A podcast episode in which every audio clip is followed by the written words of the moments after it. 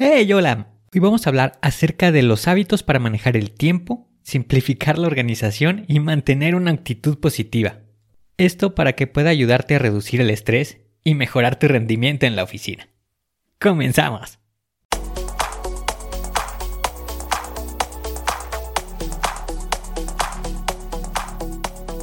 Bienvenido a Planea y Organiza. Para sobresalir en el trabajo es necesario contar con las estrategias para poder crear planes y organizarte de la mejor manera. Con esto se reducirán los problemas como el estrés y la incertidumbre. Para que tenga resultado, lo más importante es aplicar las herramientas. En Planea y Organiza hablamos de las estrategias que se utilizan en las mejores industrias, para que así tú puedas saber qué hacer, cómo proceder y encontrar un porqué. Por último, te ayudamos dándote los pasos a seguir en cada estrategia para que los apliques en tu oficina y así puedas llegar a la meta, crecer de manera profesional y personal.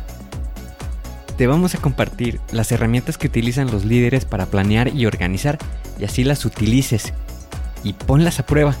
Soy Ángel Hernández y si me lo permites te voy a acompañar en tu camino paso a paso. Comenzamos.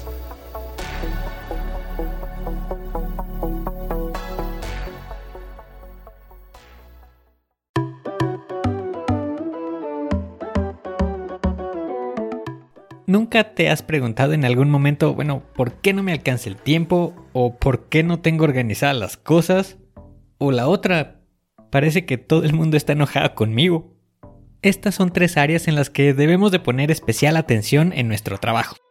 Ya que si no lo hacemos de esta manera, pues nos empezamos a estresar, nos frustramos y no nos salen bien las cosas.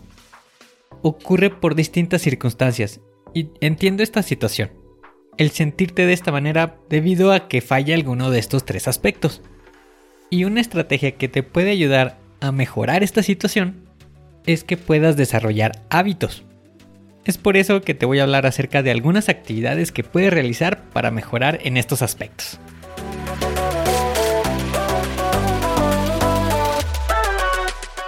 Como primer área vamos a hablar acerca de las actividades con respecto al tiempo el hábito que puedes formar es llegar temprano. Con esto estarás dando una muestra de compromiso y una actitud profesional. Aparte te estará ayudando a evitar esa sensación de estar corriendo todo el día y también estarás reduciendo el estrés. Por ejemplo, si ya estuvieras llegando temprano, puedes utilizar ese tiempo adicional para preparar el área, revisar los correos electrónicos o prepararte mentalmente para el día de trabajo. Otra actividad es mantener una agenda diaria. Esta es una estrategia importante para mantenerte organizado y enfocado en las tareas que tienes que realizar durante el día. El llevar una agenda te puede ayudar a estar priorizando las tareas y estarte asegurando de todas las reuniones y también de algunos plazos importantes. Por ejemplo, si estás manteniendo una agenda diaria, te puede ayudar a dedicar tiempo a revisar y organizar las actividades esto te estará ayudando a reducir esa sensación de estar abrumado durante el día. Otro hábito es de utilizar el tiempo en una reunión de manera adecuada. Con esto me refiero a que cuando vas como invitado a una reunión, que pongas atención y que no estés realizando otra actividad. Evita las distracciones. Otra actividad que te puede ayudar a ganar tiempo es evitar la procrastinación. Bueno, y te preguntarás, ¿qué es eso? En pocas palabras, es dejar las cosas para después. Eso es procrastinar. Y solo hay una forma de poder evitarlo. Y para esto es pasar a la acción y terminar las tareas. Aunque eso a veces signifique hacer algunas cosas que no nos gustan. Otra actividad es la de establecer prioridades. Esto te va a ayudar a garantizar a que se dediquen los recursos, como es el tiempo o el dinero, para terminar las tareas importantes. Por ejemplo, si se tienen varias cosas que realizar durante el día, se puede utilizar una matriz de priorización para poder determinar qué tareas son las más importantes y cuáles requerirán mayor atención o recursos. Otra actividad que puedes realizar es mantener un equilibrio entre la vida laboral y la vida personal. Evita estar pensando todo el tiempo en el trabajo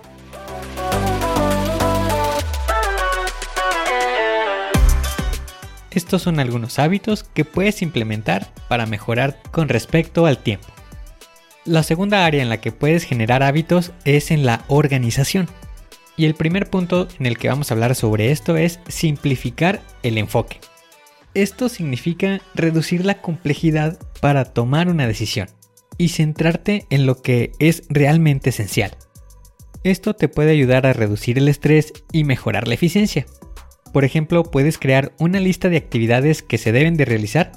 Después, redúcela a dos o las tres tareas más importantes del día.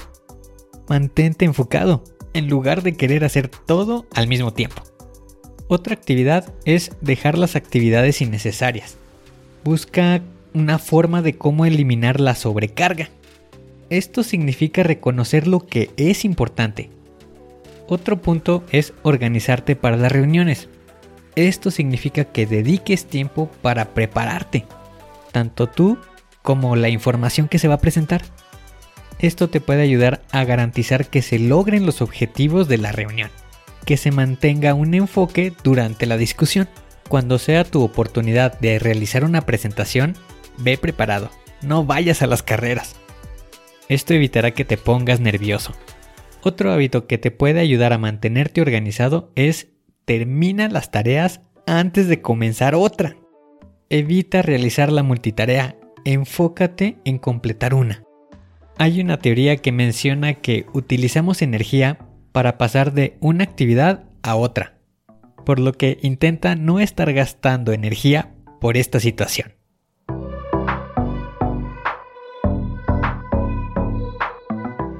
Y ahora pasamos a la última área, referente a la actitud.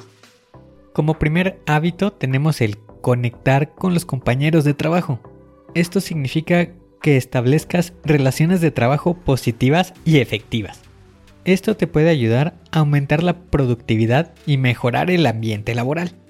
Otro punto que también es importante es hacerlo mejor con el tiempo disponible. Esto te ayudará a mantener la productividad y estar evitando la procrastinación. También estaremos evitando el caer en el perfeccionismo, ya que te puede llegar a hacer perder tiempo. Mantén una actitud productiva.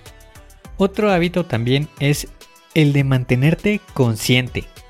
Con esto me estoy refiriendo a que prestes atención a tu entorno, pero también especial atención en ti mismo. Durante tu día, identifica las emociones que estás percibiendo. Cuando estás feliz, cuando estás tranquilo, cuando estás triste o cuando estás enojado. Al estar consciente de tus emociones, las podrás administrar de una mejor manera. Y como resultado, podrás generar el siguiente hábito, que es mantener la calma. Esto ante situaciones en las que sean estresantes o desafiantes en el trabajo. Por ejemplo, si se llega a presentar un problema, que te mantengas en calma te estará ayudando a encontrar una solución en menor tiempo. Así es que, en resumen, aplica los hábitos para mejorar con respecto al tiempo, organizarte y tener una buena actitud. Si aprendemos a manejar nuestro tiempo de una manera efectiva y establecemos las prioridades también de una manera clara, como resultado vamos a tener que vamos a ser más productivos y también a tener más tiempo libre para hacer otras cosas o aprovecharlas en actividades que disfrutamos. Si aprendemos a organizarnos, esto nos va a ayudar a simplificar, también a eliminar tareas que no son necesarias. Esto nos puede traer a consecuencia el reducir nuestro nivel de estrés y estaremos aumentando nuestra sensación de logro y de satisfacción personal. Y con respecto a la actitud, esta nos estará ayudando bastante en enfrentar situaciones difíciles, que mantengamos la calma bajo presión. Aplica estas estrategias, adopta estos hábitos, para que así puedas experimentar una vida más organizada, productiva y satisfactoria.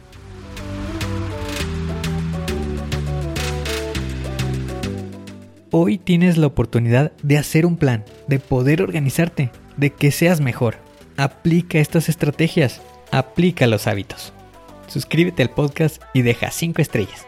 Y si quieres conocer más, visita la página angelhernandez.club.